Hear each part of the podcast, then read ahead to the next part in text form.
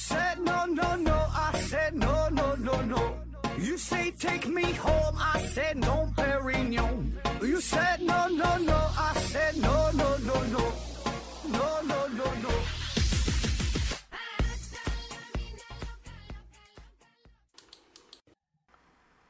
拼命探索不求果，欢迎您收听思考盒子。本节目由喜马拉雅平台独家播出。呃，这一期啊，咱们聊一聊与高考填报志愿有关的话题啊。我估计啊，这几天家里边儿呃有这个孩子高考的话啊，这家长呢保证是没闲着，是吧？一直都在忙着考虑哈，我报哪个大学呀，呃，报哪个专业呀。但是咱这期节目呢，咱也不提供任何有参考性的说这个建议呀、意见呐，如何如何啊，咱就是纯聊天儿。所以呢，你家里有没有孩子，高不高考呢，都可以就就去听一下，是吧？咱这个节目风格。呃，老听友你也知道啊，就是以闲扯为主啊。咱这主要目的就是啥呢？想蹭蹭热点呗，是吧？之前的高考没蹭上啊，这回填报志愿了，大伙儿还不关注关注是吧？一看这个话题就都点进来了啊，咱就能先呃聊一聊啊。那么高考可以说这是每年高考大伙儿呢都很关心啊，不管你家里有没有考生，对吧？可以说是全国人民都关心的一个大事儿啊。那么对于个人而言呢，这也确实是人生当中。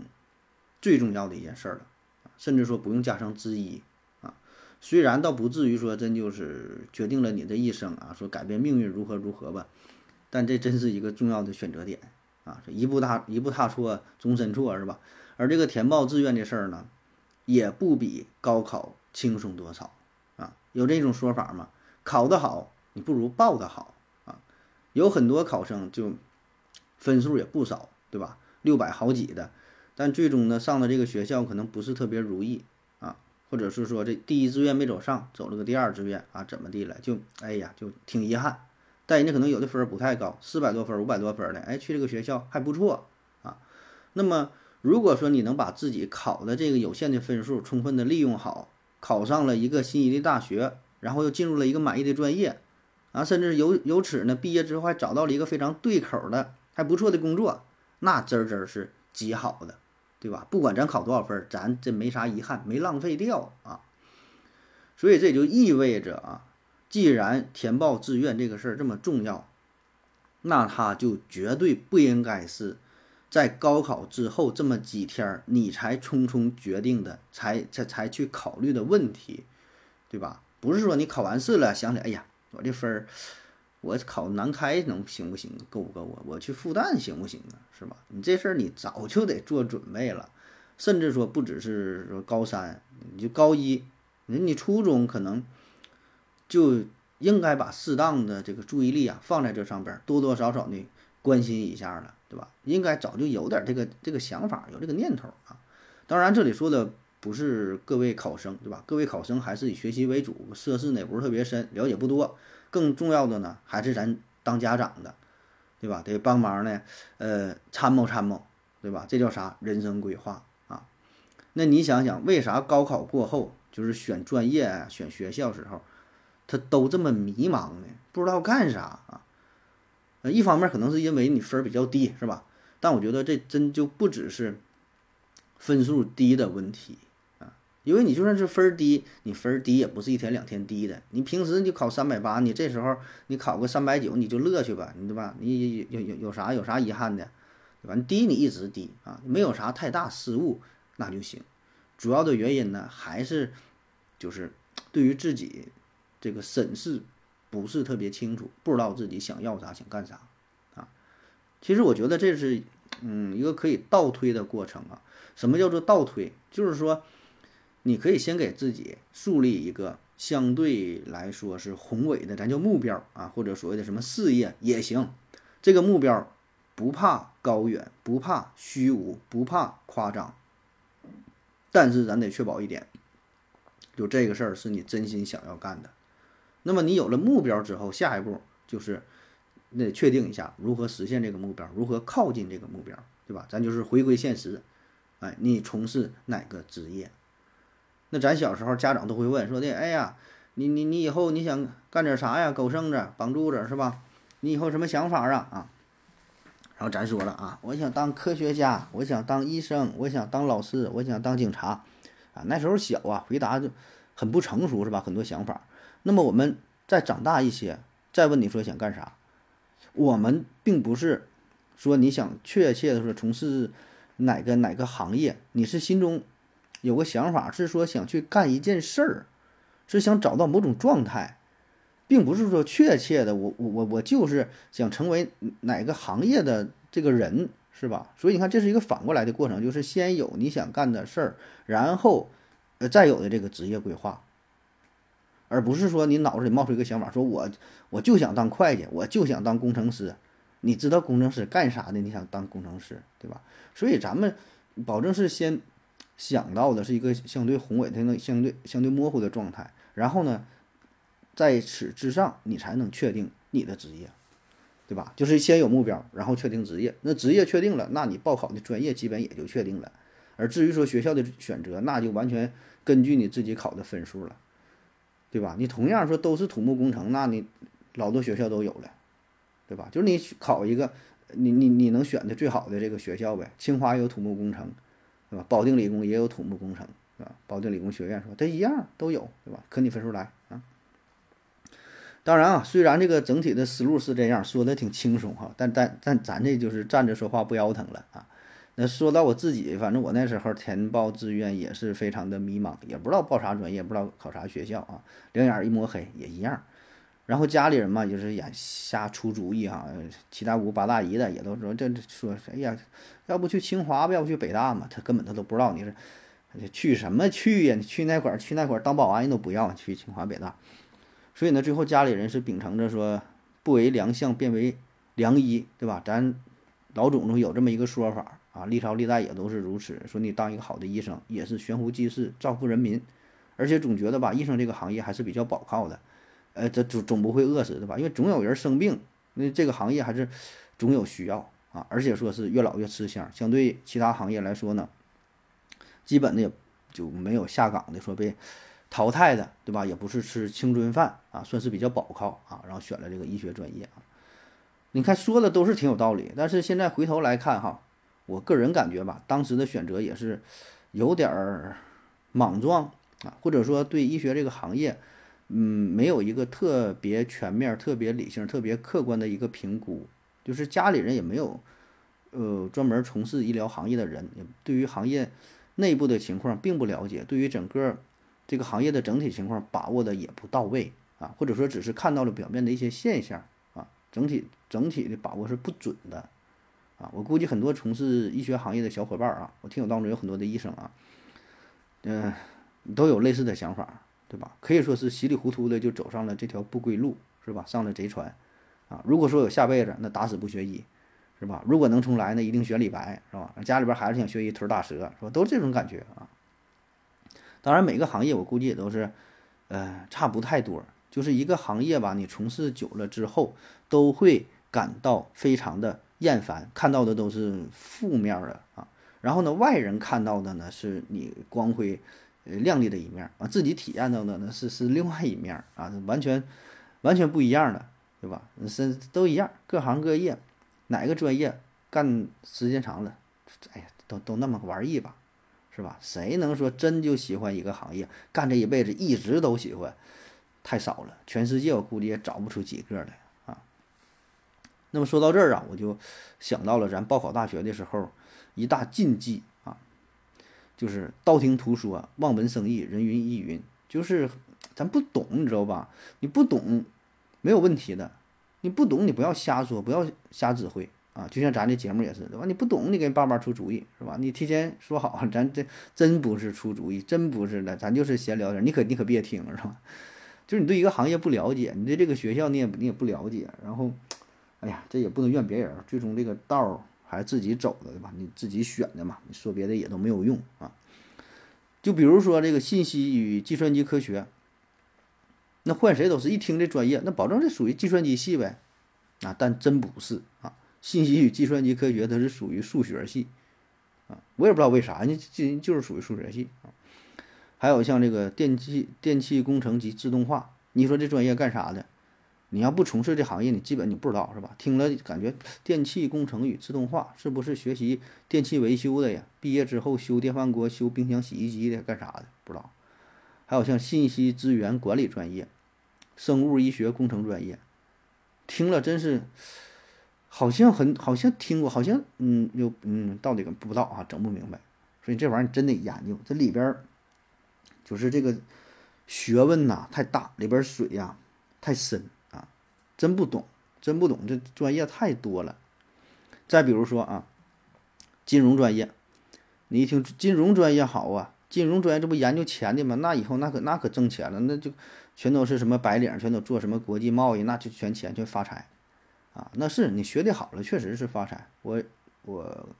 下一届吧，我一个小学弟，人家这是是哪的来着？什么是是在北京？什么什么一个财经什么？还上海什么什么忘了啊？那可不就是人挣的全年薪全都几十万上百万都这种啊？那你你学的不好，学校也不好，你金融专业啥专业也白扯，是吧？毕业工作你都找不到。还有像这个工商管理专业，听着牛逼不是吧？真挺好是吧？感觉毕业之后就能去这个企业当高层领导似的，对吧？大伙儿都都听你的哈，工商管理你管别人，那兄弟那你就想多了啊。那还有一些呢是对于学校的名字啊，产生了一些误解，也不知道这个干啥的啊。像上海交通大学、西安交通大学，这都啥学校啊？负责交通的，毕业修马路、修桥啊，干啥的？这可不能去是吧？还是还是以后开车呀啊？上海交大哈，还有像电子科技大学。学校没咋听过呀，电子科哪的？电子科技大学也没有个名儿，是吧？在哪的？毕业干啥也不知道。电子科技毕业是修电路板呐，修 BP 机、修 VCD 的是吧？就是，反正我我当时是是真就是挺迷茫的，了解的真就不多，也不研究那事儿啊。哎，那时候也是信息也比较闭塞啊。那么说到这个。呃，填报志愿哈，其实无非是这么几个大的方面哈，咱们捋一捋啊，分别说一说啊，有点头绪。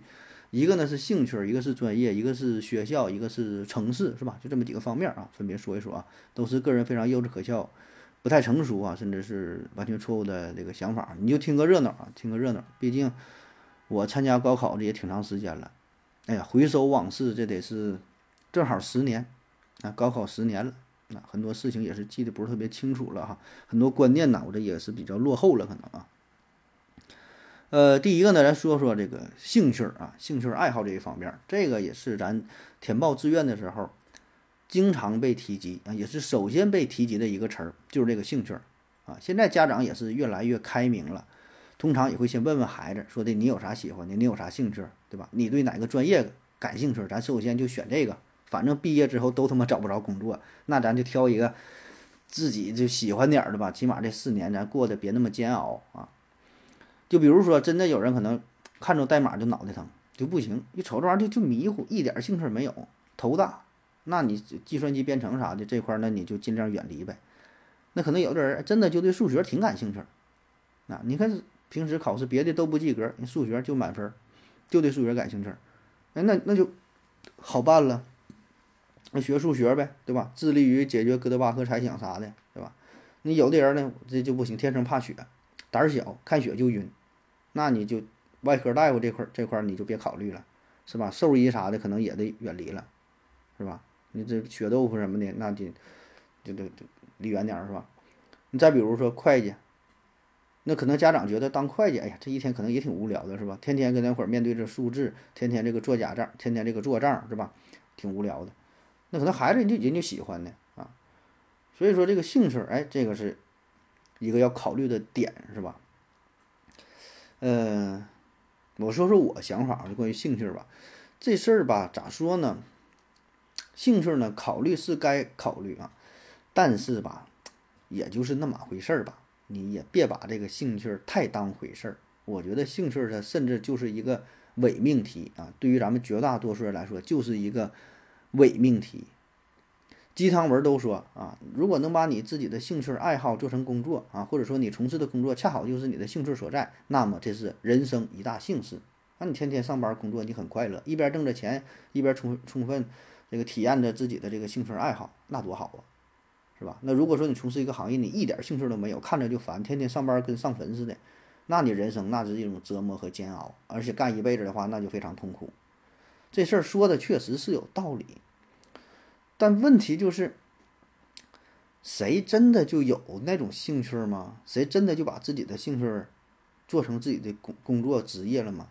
全世界这种人能有几个？拿拿出来我数一数，能占百分之多少？百分之十、百分之五、百分之一，我估计都没有。我我想法就是兴趣它就是兴趣，兴趣永远那别永远嘛，咱就说不大可能成为你的职业。就算是真的能成为了你的职业，我告诉你，那你也不会再喜欢这个事儿了啊。或者说毁掉一个人他的兴趣最好的办法就是让他的兴趣成为他的职业，让他通过这个事儿赚钱。就是兴趣和工作它就是两回事儿，你怎么能把这俩结合到一起呢？我感觉太难了。一个是因为热爱，一个是为了赚钱。一旦你的热爱、你的兴趣被金钱玷污之后，那它就不纯粹了，那跟你原来那种感觉那就是不一样。而且啊，咱这说，你现在就找一个高中生，找个要高考的学生，你问他，你说你有什么兴趣，你就说吧。你先咱先不考虑钱的事儿，就说你的兴趣，随便说你喜欢啥。那保证是王者、原神、塞尔达呀。你你说他那还能有什么兴趣？有啥爱好？且不说高中生啊，就咱就问问现在这帮家长啊，这帮这这这帮这帮中年油腻男们啊，你说你有啥兴趣？抽烟、喝酒、打麻将、骑车、钓鱼、搞对象。你说你还能有啥兴趣？你对啥感兴趣？无非就这玩意儿呗，吃吃喝喝。你说这几样？哪个能成为你的职业？哪个你能靠它去赚钱？你咋打麻将天天赢啊？你钓鱼，你钓完鱼你能拿出去卖去啊？你你你干啥你能赚钱？就这几样，你说说啊？咱说确实现在是有人打打游戏，这个打的好，打的好。前前一阵谁那个得的那个世界冠军了？玩那个那叫什么玩意儿？我打什什么杯？李李李是叫李李培南呢？还叫打打什么玩意儿呢？是吧？世界冠军那人玩的确实好，那还有这个一些游戏主播，现在游戏主播做这个视频直播的，是做这个短视频呢，说怎么的玩游戏，那很多人看，那粉丝几百万，带点货啥随便那都行。但你想想，这样的人有几个？绝大多数都搁那块儿瞎咋呼，能挣几个钱儿啊？对吧？就是说你这种兴趣那是兴趣，你是爱玩，你能玩出个花花啊？你玩真那么好啊？你能玩过谁呀？对吧？就跟那会儿自娱自乐而已。你说你能靠这个东西，最后你能通过它养活自己吗？很难。所以我说这个兴趣吧，它就是兴趣啊。咱绝大多数人的兴趣，无非就是叫食色性也，是吧？就是这点吃喝嫖赌这点事儿，这种非常原始的、本能的动物级别的欲望。对吧？而且你说你哪样你能做到极致？你是吃能吃明白，喝能喝明白，你就真正说咱就研究吃，你就吃厉害也行。你是自己会做也行，你自己咱说你就研究你就吃你就厉害。哎，一尝这个东西，哎，我能说出一二三四五来啊。说这个东西，这个乾隆白菜啊，这个来源是怎么的？有什么讲究？怎么去做？说这个菜水煮鱼，对吧？分为几大门派，对吧？你你哪个是特点？是是是是怎怎么怎么能说明白？一二三四五，你讲讲讲个讲个道道出来，整不出来，就是搁那会儿了，就是一个吃，对吧？你说你真把这个事儿你做到极致，成为人中龙凤，成为业界翘楚，成为执牛耳者，你到这个地步，哪个兴趣那那都行，但是这种人有几个呢？对吧？绝大多数的兴趣，哎呀，就那玩意儿，有个屁用！所以你就你就想吧，咱说就现在你就想吧，我让你往死里想。就好比说，现在让你啊报考专业，报考大学，你也别管你你你是多多大岁数啊，家里有没有孩子啥，你就想就让你自己来说，你就重新报考，你说你选啥？就纯从你兴趣出发，咱也不说以后挣钱的事儿，你能你就选哪一个专业能跟你兴趣靠谱，自己你参考看一看，真没啥爱好，真没啥兴趣，所以我说这个兴趣啊，这玩意儿本身它就是一个伪命题。对吧？很少有人说我就是好比说啊，我就对解剖学感兴趣，我就对解剖小动物感兴趣。我从小我没事儿我就杀个鸡、宰个鱼、嘎个青蛙、整个兔子啥的。那我以后我就致力于要成为什么动物学家、解剖学家。那那那太好了，你真有这个兴趣，那就来呗。有人说我对植物感兴趣，打小我就收集各种植物的叶子，我一看这个叶我就知道这是什么树，我一看这玩意儿我就知道什么花。没有我不认识的动物，那你牛逼，你以后你就当这个植物学家，你就干，你就来。有这种人吗？太少了，是吧？你说我对化石感兴趣，说你以后当考古学家。然后小孩说：“哎呀，我对恐龙感兴趣，感什么兴趣啊？这感啥兴趣啊？就看那玩意儿好玩儿。你就那小孩，你慢慢长大了，他还感兴趣吗？你拿个龙，你问问你这是梁龙还是万龙？它俩有啥区别？都挺长脖子，它会分吗？你看看这骨头，你知道这个恐龙是怎么回事吗？怎么个过程？它它它不是真正的兴趣，没到那种骨子里的热爱，你知道吧？没到那个档次，咱这都是太肤浅，都是。”就是看个皮毛啊，觉得这玩意儿有意思啊，小小孩儿，然后喜欢机器人儿啊，喜欢什么？喜欢编程的，编程个屁呀！你学的那叫那叫啥编程啊？差太远了，门儿都没入呢。反正我就说我我是在现实生活当中，我就没遇到过一个说谁对哪方面就说感兴趣、痴迷的要死，我不整这个，我这我这饭吃不下去，觉睡不着，我就非得把这个事儿做成的，太少了。都是咱说不说叶公好龙吧，哎呀，也都是流于表面，啊，你看书上有一些写的名人大咖，有的是自传，有的是别人给他写的传记。成名之后了，说哎，这个人儿这打小这作家对写作感兴趣啊，这不大的时候人家就咔咔怎么写日记，写多少多少字啊。说这孩子对物理学感兴趣啊，小的时候怎么怎么的爱做实验啥的，后来研究出了。这个原子弹研究出了什么核武器啥的啊？你这事儿吧，这真假的两说哈。反正我是存疑的啊。我觉得这玩意儿就是他出名了之后，反过来给他找吧，挑点好听的说啊。真有啥兴趣，可能也有是吧？天才那太少啊，这种人太少啊。而且还有一点就是，兴趣这个事儿是啥呢？就是咱们想象中、想象当中的兴趣。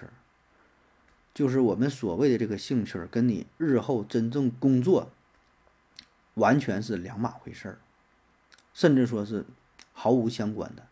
就是你不懂这个行业，就是你你你从事这行业之前，你都不知道这行业是干啥的啊。除非说你父母本身哈，就是行业内部的人员，你了解。你你家长要是说你都不知道这个行业，就是真正。学的时候是学的是啥？以后工作他干啥？每天的生活状态、工作状态是啥？都不知道，都是哎呀，就道听途说，搁网上查点资料看的。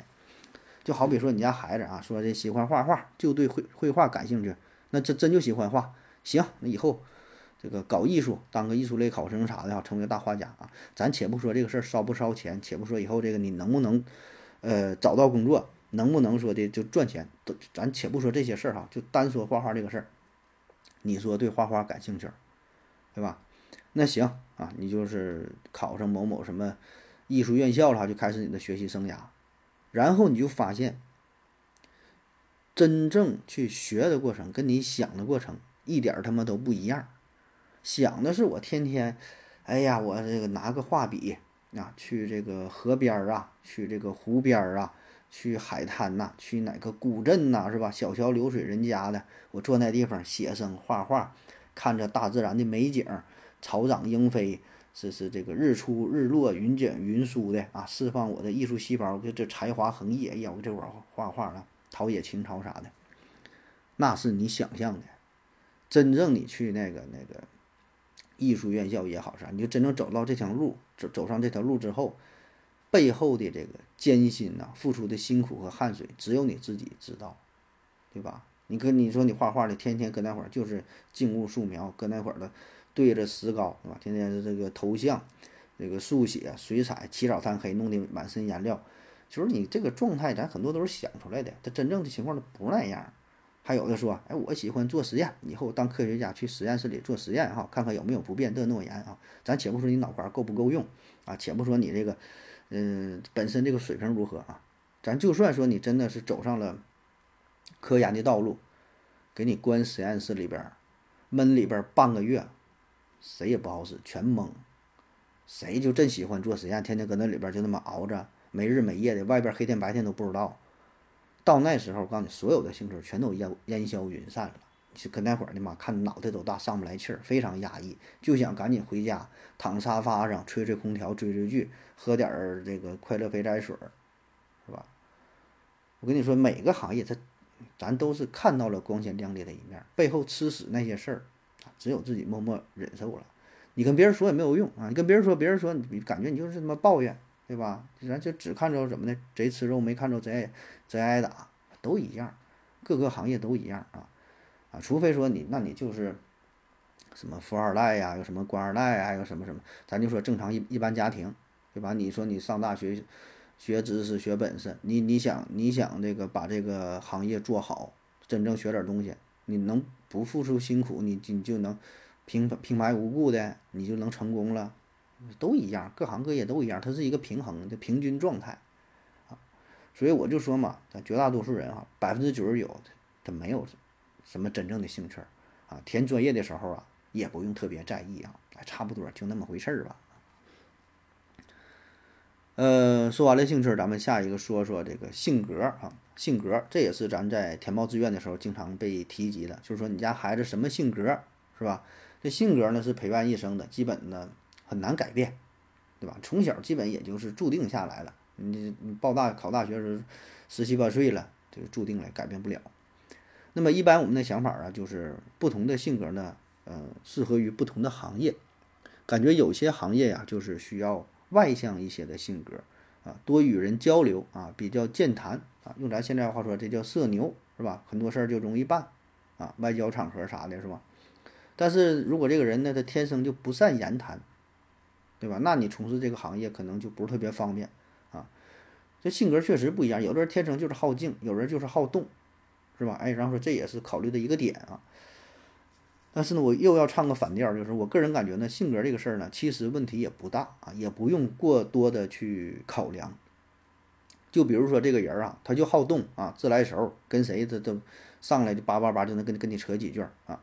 那么说你让这个人啊，把他关在实验室里做实验，有啥问题吗？我觉得没有任何问题，该做就做呗，该搞科研搞科研，专业方面也不差，是吧？当然，如果说他就是想说，就是善于交流，那也可以发挥他的特长。你没事儿了，你你多跟外界联系联系，多申请点课题，跟这个业界的同仁搞好关系，组织点活动，多拉点赞助啥的，对吧？完全可以，没有问题啊。那比如说这人就是好静，就是不爱说话啊，说几棒子打不出一个屁来这种。那说这这种人能不能当医生啊？你说当医生那都得跟这患者交流啊，得询问病情啊，出门诊呐，各种各样人都得遇着啊。那你你这种不爱说话的能不能当医生？那有啥不能当的？我觉得没有任何问题，一点影响也没有。你就把自己分内的事儿做好就完事儿了呗，对吧？我爱说话不爱说话，我这个事儿我办完就完事儿了。就是就是好好比说咱说医生啊，这咱行业我比较了解。那你来患者了，我跟你多说几句那是情分，不说呢也是本分。你别老拿道德绑架我，哎，我是这不天使啊，我又怎么地了？我就来这会儿上班挣钱的啊，起码我是这么想的哈。我我也没做什么。个过分的事儿，我也没做什么错误的事儿，把我自己工作分内工作做好也就 OK 了啊！你也别让我这么多付出啥的，怎么怎么，你别讲那个啊！我我我考大学了，我就为了找好工作，为了多赚钱，就就这玩意。你爱咋批判，你那是你的事儿，你有你的看法，我有我的看法，对吧？你你说我不适合当医生，那我就当了，我能怎么地？你能你能让我辞职吗？对吧？也不能，对吧？所以吧，我就说这个任何一个行业吧，这都一样，这里边。有内向的人，有外向的人，并没有哪个行业就绝对说只能内向的人干，外向人就干不了，对吧？就咱老师，就你说教师这个行业，从小到大咱上学接触过很多很多老师，你就想嘛，有的老师性格就是外向，然后呢跟同学关系搞得也很好，哎，然后上课吧也是这个张牙舞爪，也不是张牙舞爪，比指手画脚，不是就是那种啊，就哎找不着词儿了啊。就是善于善于表达，你就能想着那种样儿。然后有一些教师呢，就是比较内向，比较闷。我记得我上初中的时候，有一个化学老师就是如此啊，他就基本 上课了，翻开教材夸夸给你讲，讲完之后一打铃，转身就走。那你说这种人吧，嗯，咱感觉可能他不适合当老师，或者说你这种老师你是做的不是特别到位，又怎么怎么地了。但是至于人家那又如何呢？我到点儿来到点儿走，我把我的工作做好了，我也有教师证，我也持证上岗，我正常我的工作，那我怎么乐，对吧？你也别要求我说我我得怎么就付出，我得多给你讲点题，我多干，凭啥呀？都是来上班挣钱的，是吧？所以我现在我就非常理解了，如果他不讨厌这份工作，咱不说谈不上享受嘛，或者说还能忍受啊，还没到说的我就天天非常痛苦啊，我这一给学生讲课，我他妈不不行啊，我这我要都得死这块儿，那那另说，就是人家也没讨厌，也谈不上享受，你就搁这会儿到这儿讲讲完就完事儿，那又如何了？那你就干这个干这行业呗，对吧？适不适合那都是别人觉得的，别人觉得适合，别人那有屁用？老子我就觉得我这工作挺好，我就觉得挺适合，对吧？你关我屁事啊！我也没有。别的什么更高的要求，那就完事儿呗。呃，我还有一个，我还有一个那个邮递员朋友，邮递员啊，就骑那种大绿自行车送信那个啊，现在很少见了哈，但也有啊。按理说，邮递员这个职业应该是话比较少，对吧？甚至说根本不用说话，天天骑个车把这个信送到应该送的地方也就 OK 了。但我这大哥呢，就是个话痨，就是能讲，他真就这性格，逮谁跟谁唠。那也也不耽误人家什么事儿，人该聊就聊呗。后来你就是走上仕途了啊，我估计跟他的性格可能也是有一定关系，就是结交的人呢也是比较广，然后呢跟谁都能聊上几句啊，人际关系处理的很好。那你现在就进管理层了，所以我说性格这事儿也不是特别在意啊，就是你你你干哪工作也都能干。如果说这个性格可能比较合适，那有一个锦上添花的作用。那如果没有的话，也不至于说那。那就不能干这个，有啥不能干？他都能干，是吧？所以我觉得，如果性格这个事儿呢，你考虑吧，也可以考虑，但也不用放在一个特别靠前的位置啊，你就就放放最后就行啊，放最后就行啊。那么说这个报考专业应该考虑点啥哈？我倒觉得吧，应该考虑一下家庭大的背景，就你家庭情况啊，你家里有没有矿啊？就就这些事儿啊。那么对于精英阶级家庭，那人家上大学。保证是说的，追求着这个更加名牌的大学，是吧？学校氛围、底蕴啥好一点，就是他培养的孩子是啥呢？一种气质，一种素养，提升人家这格局，打开这孩子的视野，这个是人家追求的啊。那像咱一般家庭、共亲家庭，那这孩子上大学，多半呢还是咱说叫追寻这个叫一技之长啊。家中再有，不如一技在手。咱学点本领，然后说白了就是为了找工作，为了生存嘛，就非常非常现实。所以这二者的追求点呢就不太一样啊。你看这个学师范的，还有这个学医的，基本家庭条件吧，它不是特别好。咱就一般家庭嘛，咱也咱也别说不好是吧？我觉得总体来说呢，就是一般家庭。就我接触到的我这些朋友、这些同学啊，那么学医这这就是纯纯的学了一门手艺。对吧？然后找一个保靠的工作啊，说是旱涝保收，医生也好，这教师也好，对吧？叫旱涝保收的，是吧？就这么一个一门手艺。但你看精英阶级呢，他可能那人就随心所欲了，人家可能看重的这个学校的氛围、底蕴，对吧？整体的状态。至于说什么专业，可能并不是特别重要啊。这个事儿咱以前也说过。你说为啥要上大学？那如果说真那帮有钱人，那人家那孩子考不考大学也不重要，是吧？但人家好像还都上大学，都上好大学，还得出国留学啥的。按理说那钱那几辈子也花不完，也也也不止这上大学，然后找工作呀？为啥还上？按理说应该每天吃喝嫖赌玩呗。那那嫖赌也可以做，咱不在国内呀，去外国，外国有合法的可以嫖可以赌的地方，对吧？该去去呗，该体验体验。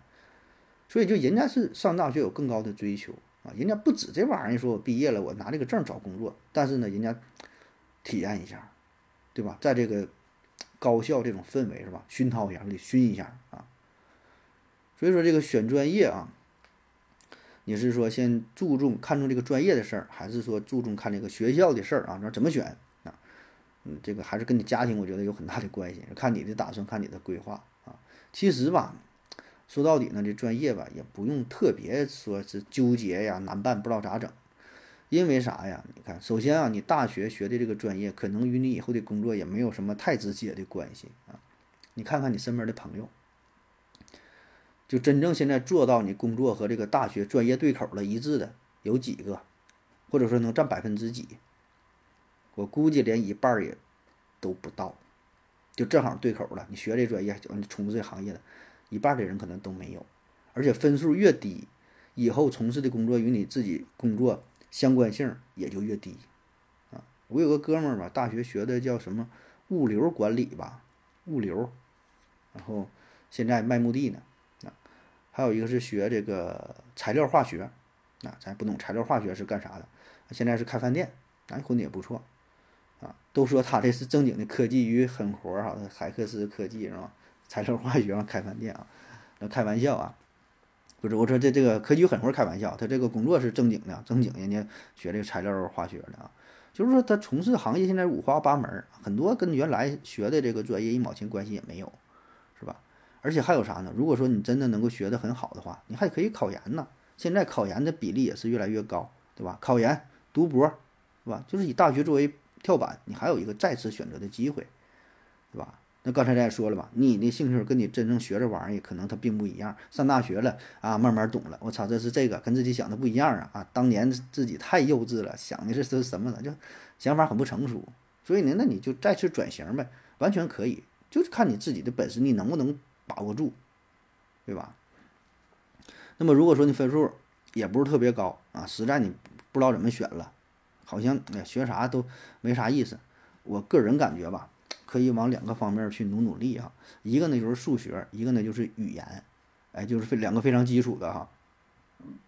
有人一听这数学脑袋就大是吧？上学时候数学就没整明白哈，考大学还考数学，对吧？这不往火坑里跳吗？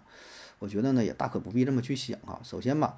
得上大学，这就是混混个证，对吧？你这数学其实也没有你想的那么那么难哈，也并不一样，并不一定非得说要求你有一个非常聪明的脑袋啊。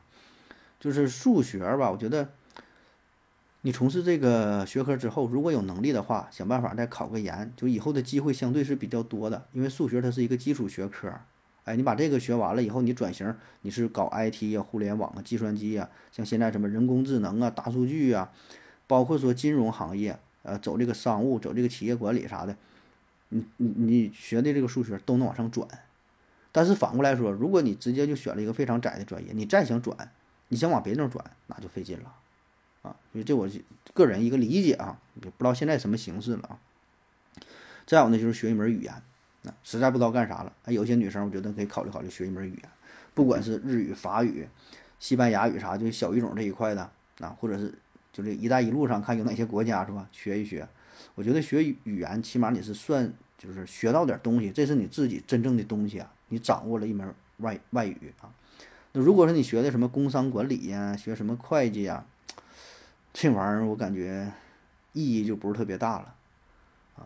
就是他学语言并不是干学这个语言，你知道吧？不是说你以后就只能当翻译，只能出国。你掌握这个语言了之后，那以后有很多。像其他方面转型啊，就业机会也很多呀。政府机关、新闻媒体呀、图书出版呐、外企呀、合资企业、外贸公司、旅游公司啊、留学机构培训呐、文化传媒公司等等，就是还是以这个作为一个一个跳板、一个一个基础啊。以后就业范围相对来说能够广一些啊。它不是说你学这个就就是这个了啊。但是有一些行业可能你再想玩跨界再转型就比较费劲。所以我就感觉这两个可以考虑考虑哈，特别是分儿不是特别多的话啊，暂时不知道干啥，比较迷茫的。哎，这咋又给大伙儿建议了哈？收回刚才的话哈，你爱报啥报啥啊。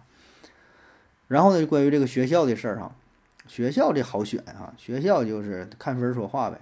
大原则就是首先冲着这个双一流、九八五、二幺幺就往这方面使劲，对吧？这也没啥可研究的，你就你就奔着这去。如果有可能的话，对吧？一方面是啥呢？你毕业之后了找工作。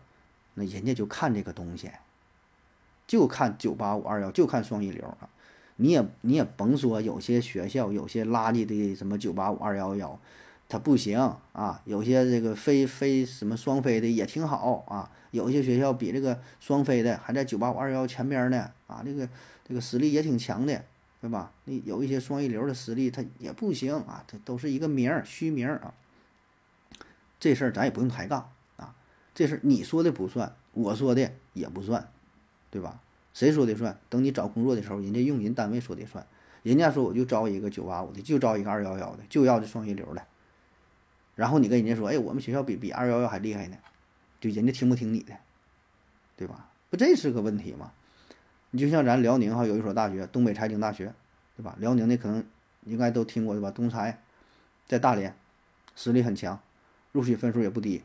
每年最低线可能都得六百五，都都都都得这个五百五六啊，但不是九八五，也不是二幺幺啊。那么说你从这毕业了，人家用人单位就说了，我就就要就要求二幺幺，然后你不是，你说我这学校也挺厉害的，你跟人讲价有啥用啊？你当买买白菜土豆呢，是吧？当然你要说特殊情况，那保证有，是吧？确实有一些学校有一些专业，那是业界公认的牛逼，不是九八五，不是二幺幺，就是牛逼，是吧？有这种学校，而且像咱们医学院校，可能对这个事儿看的还真就不是特别重，对吧？有很多这个双非的学校。然后呢，排名很靠前，因为医学专业它比较特殊，它它是专业性比较强。你要是进行整体这个综合实力的排名，它是比较靠后的。然后你跟那个其他综合性大学，你说跟那个吉林大学，你说跟什么辽宁大学，那你怎么比？那中国医大、中国医科大学那那就比不过，对吧？但是专业性强，所以这些你要说特殊情况抬杠这么去说，那保证是有，对吧？但咱说的就是大方向，你冲着这个双一流努力，因为这玩意儿它是国家评的。你个人感觉好坏没有用，到时候找工作你就你就老实了，对吧？你现在找工作这事儿，就是竞争多激烈，对吧？卷的多厉害，那就算是他招聘的时候，他没明说说我我我就要九八五就要二幺幺的，暗中他也会考虑这些事儿啊，而且特别看重这第一学历的事儿。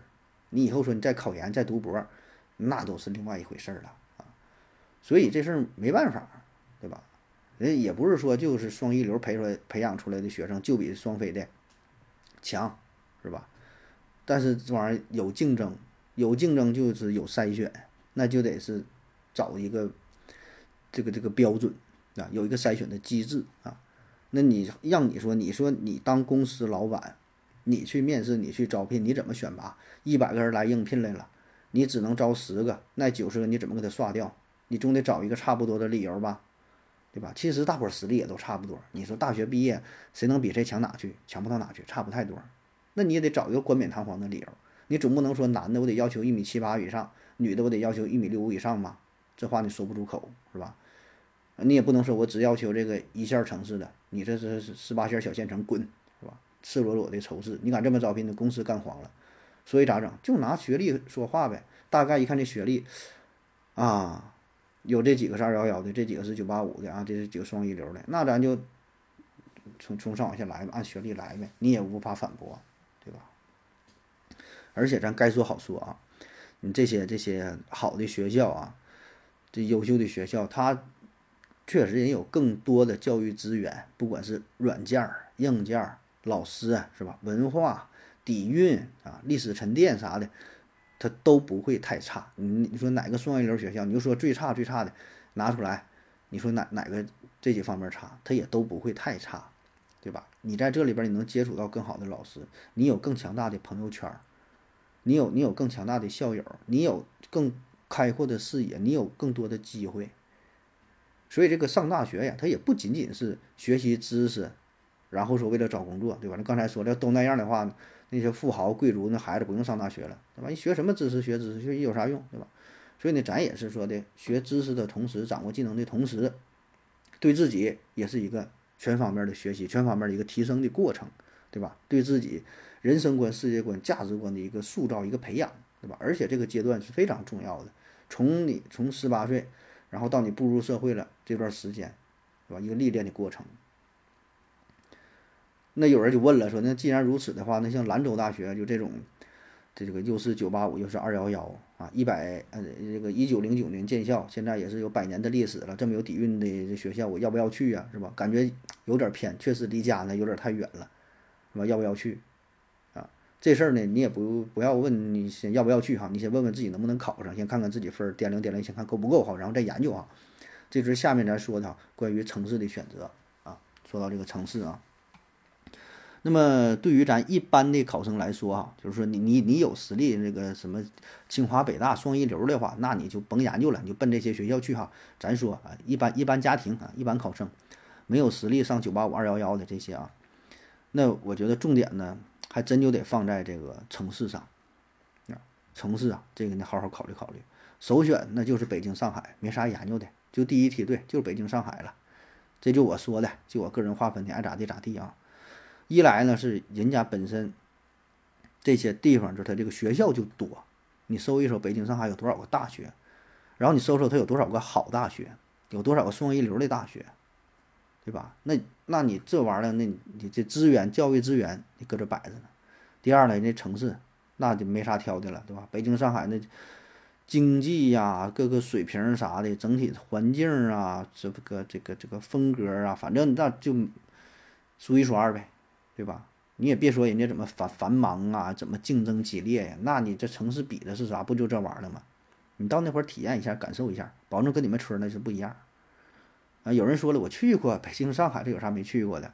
人挺多，车挺多，楼挺高啊，节奏挺快，是吧？适应不了，跟不上啊，待着闹心啊，不就是待一会儿心慌啊，不喜欢啊。那兄弟，你这个你你喜不喜欢不重要是吧？重要是人家也不喜欢你，就是咱这个上学吧，咱说啊，你在这地方吧，你待上四年，保证会改变你既有的想法，你看到的东西那是不一样的。你在这地方，你在北京、上海旅游和你在这地方上学的感觉，它也是不一样的。你的视角是不一样的，你的态度也不一样，对吧？你得来这会儿干啥？见世面，对吧？你见的世面有多大，就决定了你的高度，决定了你的理想，决定了你未来的定位。哪管说以后说我就不想走远了，我以后毕业我也就回咱们村待着。那你也先出来看看，然后先出世再入世，对吧？你出去知道外边啥样，然后你再回来。你一辈子一直在你个村待着，跟你出去之后看遍了这花花世界，再回来跟你们村待着，那能一样吗？对吧？然后再从本身这个这个整体的这个教育资源、教育底蕴来看，北京、上海，咱说大学多，名校多，高校聚集。且不说你考不上清华北大，考不上这个交大，考不上复旦啊，你就是能在这个旁边待着，受点熏陶呢，是吧？人家叫一种啥？这叫文化生态，你也会间接也会被传染啊，也会被感染，对吧？这些我觉得其他地方，嗯，难以比拟，对吧？这个该说好说啊。然后呢，第二选择哈，第二梯队吧，这是像南京啊、西安呐、成都啊、重庆啊。武汉呐、广州啊、天津呐等等，对吧？这些也是排名非常靠前的城市哈。这说的保证不全哈，就举了这么几个例子，也是个人心中的这个一个大致一个排名。这个这这个里边的排名不不分先后，都是第二梯队的啊。那么这些地方，首先经济足够发达，高校呢也是比较多，对吧？城市也没有问题，城市有底蕴，城市经济那你那也也够，也是有着不错的教育资源。啊，那如果说你去不上北京、上海，或者说不想去北京、上海啊，就是有人不想出省，对吧？我就是江苏的，对吧？或者是我我我就是我就是湖北的，我就是哪，我不想走远，想找一个离家近一点的，那你就可以考虑奔着这些地方去呗，是吧？那么第三梯队呢，就是呃一些省其他的一些省会城市，或者是非省会的城市，但是呢。也挺发达的，教育资源也还可以啊，但是相对来说，这个学校就少一些，特别是排名靠前的一流的大学就少一些了啊。像像这个杭州啊、厦门，对吧？这环境没得说，城市也 OK，对吧？像长沙、济南、郑州、像哈尔滨、深圳啊，你深圳这城市没有问题，但呃，它大学相对就少一点了，才几个，才八个大学，才几个大学啊，但是也没有问题啊。你去这个城市，去这个。去这个城市，你体验一下，包括说毕业之后，你可能就业可能都方便一些，对吧？你你就知道一下不同城市不同的感觉啊啊！当然再强调一下，这纯纯是个人非常非常主观的排名啊，没有任何参考价值啊，纯是个人喜好啊，我自己都觉得有点不靠谱啊。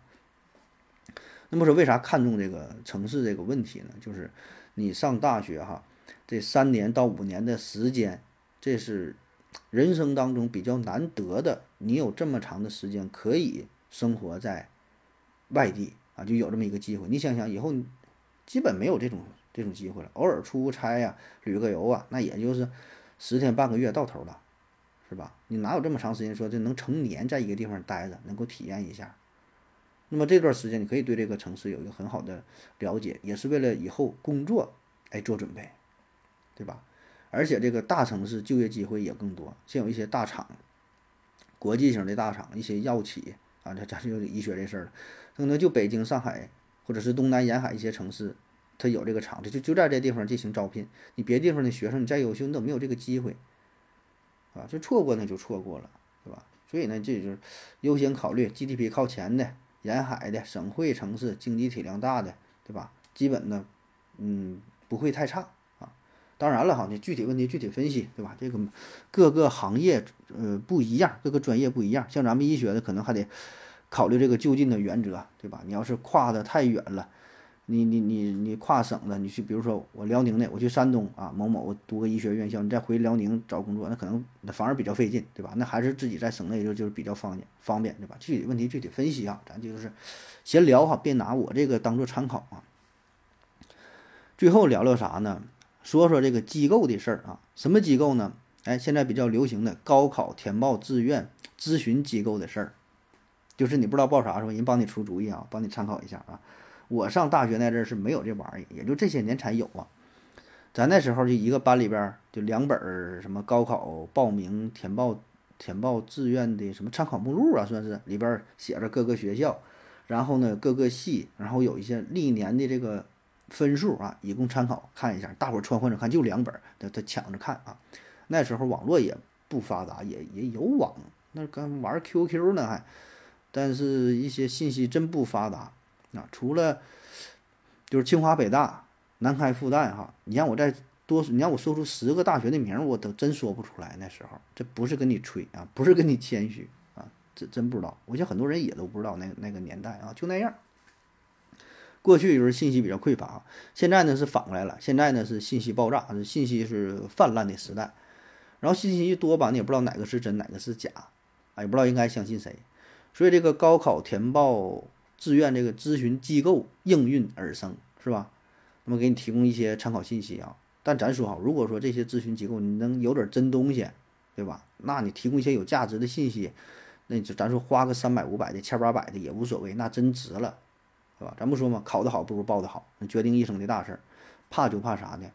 花这冤枉钱，而且花完钱的话，不但没能提供有效的信息，反而呢给人误导了，起了反作用，那你就耽误人孩子的前程了。那你这钱挣的，那你就花的，你能忍心去花吗？是吧？啊，当然现在吧，不要脸的人多了去了，是吧？一般的过程呢，就是先把你整过来，然后呢填个卷，做个测试，啊，给你打个分儿啊，看做一个评测，是吧？性格分析啊，然后看看呢比较适合哪个专业，是吧？跟你聊一聊你的想法啊，你你你你有你有你有什么这个目标啥的，是吧？给你推荐几个学校，推荐几个专业啊，这玩意儿吧。大伙儿慎重选择呗，反正我觉得吧，十有八九是骗子啊，都是玩了，这叫贩卖焦虑啊，就是把挺简单的一个事儿给你说的复杂了，吓唬家长啊，说你这个孩子你这分儿啊，你可不能浪费了，现在怎么的就业形势咋咋地呀，帮你分析分析给你整的，这这家长也很迷茫，一听就信了，是吧？无非两种心理，一个说的我花钱买个安心，对吧？我尽职尽责了。嗯，以后说这孩子事儿也别埋怨我是吧？家长我也做到位了，然后钱我也花了，是吧？另外一种呢，就是比较比较懒呗，咱说，得不想研究啊，也觉得自己脑瓜不够用，觉得自己我也研究不明白，然后把专业的事儿交给专业的人是吧？就交给机构去办了啊，所以现在挺火啊，挺火，基本差不多了，也都都整一个这个测试，都找个这个机构啊。其实这事儿我跟你说吧，也没有那么难啊，没有想的那么难。你看我刚才给你分分析这些事儿，你听了之后是不是心里有点谱了？然后再结合自己的分数，全国是三千多个大学，五百多个专业，但是你数来数去，真正与你有关的学校和专业其实并不多。筛选下来之后，可能就那么几个，然后再排除一些你根本就不想报的，比如说你说法医学专业你能报吗？考古专业你能报吗？哲学系你能学吗？殡葬专业你你能去吗？是吧？咱说绝大多数人，他这几个他是不会考虑的，是吧？那么还有一些专业，就是说，你个人原因，我就是不想去。就像我那时候，我就不想当老师，所有师范专业全 pass 掉了，全是什么辽宁师范的或者是相关的专业，我就是不想，也不知道为啥，没有什么原因，就是不想。我想很多人都有这种感觉，有人有人说我就不想当医生啊，我就看着学也不行，或者说讨厌这个工作的状态，对吧？有的人我就不想当警察，有人不想当什么，很多是吧？那再有呢排除一些大学。可能说跨省的，有人说就想在省内，或者有人就想去哪，或者说有人太远了。你说像这个石河子大学、延边大学，那都是双一流，那你能去吗？你家如果不是附近的话，跨好中间跨好几个省，完你你你去这几个去这学校能去吗？那很多人他就不考虑了，对吧？所以你就这么一筛选，最后也没啥可选的，不说屈指可数吧，也就心里面有个大小母啊，也也也就差不多了啊。所以这机构这事儿吧。哎，您慎重啊！你有钱愿意花你就花啊。哎，那么有人说，那我不想花呢，我还想做测试，咋整啊？好了，今天重点来了哈，给大伙儿送一波福利啊！嗯，大伙儿觉得一定是个广告是吧？如果说你或者是你的朋友、你的亲属、你的同事啊等等吧，有今年参加高考的同学啊，可以联系我，免费啊！重点重要的事情说三遍哈，免费啊，免费免费免费赠送大家一套高考专业的选择测评试卷啊！咱不是说这个试卷专业，是你高考专业这个事儿的一个测评试卷哈，试卷很一般，不是很专业啊，嗯，也也挺好的。它这试卷是电子版的啊，嗯，声明一下，再次声明一下啊，真是完全免费啊，而且这里边也没有任何利益关系啊，这就是咱们一个热心的网友，他是干这行的。然后呢，现在不是高考结束要报志愿嘛？也听咱节目很长时间了啊，就是免费提供这个赞助啊。有需要的朋友你可以联系我啊，加我的微信“思考盒子”的拼音“思思考考呵呵知知”，注意平翘舌发音。加我之后注明来意啊，说我想要一份这个这个高考什么什么专业测试这个事儿啊，你跟我说一声就行啊。然后呢，你发一个今年的你准考证的照片啊，或者是相关证明吧，就证明你今年参加高考了啊。呃，啥都行啊，就是能能能证明就行。你也可以可以把你的这个头像啊、是姓名啊、是身份证号啊、准考证号，所有的重要信息你全打上码，全全打上码。这我不需要啊，我也不窃取你个人信息，就是想证明你今年参加高考了。因为啥呢？这玩意儿数量有限啊，因为粉丝也是比较多，我估计这里边可能有挺多人感感兴趣啊，所以呢，咱也别资源浪费了，是吧？这数量有限，先到先得，来晚的就没有了啊。然后呢，对于高一、高二甚至是初中的学生，如果你有这想法的话呢，也可以联系啊，也是先到先得，对吧？咱说提前做好准备，先给自己掂量掂量，看看以后想干啥啊。同样是提供有效证件，证明你是一个在校的学生，对吧？再次声明哈，里边没有任何什么利益、商业利益这个事儿哈。如果说你就在意这个东西，你害怕说就怎么地了，那你就别参加了啊。这就是就这这咱交个朋友，对吧？就咱也不是给他做宣传哈，因为他这个公司名我都没说啊，他也不想说因为这个咋咋地啊，交个朋友，毕竟咱也是大公司啊，所以呢，就是再次强调哈，这玩意儿呢就是你情我愿的事儿哈，别整的我这边费力不讨好的哈，没啥意思了啊，那你就后边这个内容你当没没听到就完事儿了啊，前面咱就闲聊，然后我说说这个测试呢，我给自己测了一下啊，虽然已经高考过去这么多年了哈，你测测看看自己的性格呗，是吧？这东西吧，说实话，我觉得未必有用，是吧？这这真是不一定能能有啥太大用。但是说呢，这玩意儿就是做一个参考呗，对吧？咱也都知道这东西准不准，那玩意儿信信信则有，是吧？信诚则灵啊。它这测试吧，有点像 MBTI 这种测试一样，也是问你很多题，然后呢，你回答是符合、完全符合、什么不符合啊？一百五十多道呢，哈，题是挺多。测完之后呢，他会从不同的维度给你进行打分、进行分析啊。我简单说说我的这个测试结果啊。他说我这个职业价值观是工作稳定和自我实现，就是我追求的呗，追求的这两方面啊。然后呢，兴趣活动指数，它排在前三的是使用工具、感性创造、与人交流啊。使用工具说的跟大猩猩的，是吧？会使用工具，感性创造啊，创造一些东西，然后与人交流，这是我的兴趣所在啊。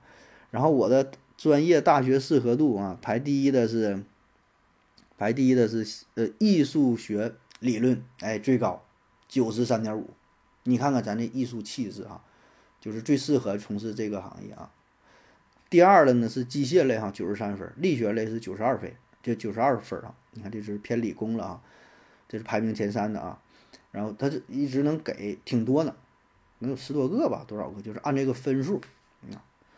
然后在人呃人格人格物质方面，他的分析是说尽责性和开放性分数比较高啊，外向性是比较低，就是说不善不善于跟别人沟通啊。呃，我觉得这还挺准的，就是你看为啥咱现在做主播嘛，看似挺能说，但这个都都是一个单向输出啊，不是交流，跟正常跟正常聊天状态是不一样的。正常聊天是你来我往，这是我一个人叭叭讲，真是不善交流，让我自己说行。你有人一打断我，俩人一聊就不会聊了啊！你看我那麦克说节目做的，三个人聊天聊的哈，稀碎稀碎的啊。呃，他这里还有很多详细的解读啊，就不都给大伙念了，就是非常非常细。他给出那个报告是好几十页呢啊。呃，我随便念一个吧。他说你这你这人是比较安静啊，独善其身，轻于专注于自我感兴趣或擅长的领域，在解决问题的时候，往往能够依赖自己的力量，深思熟虑，获得独立的见解啊。但你一听这就是巴纳姆语句是吧？咋说咋有理啊？你这放谁身上都好使啊，这玩意儿仅供参考，仅供参考。你愿意信就信啊，不不信拉倒，也不要钱东西对吧？整着玩呗。然后呢，最后他是他是这个推荐了几个专业。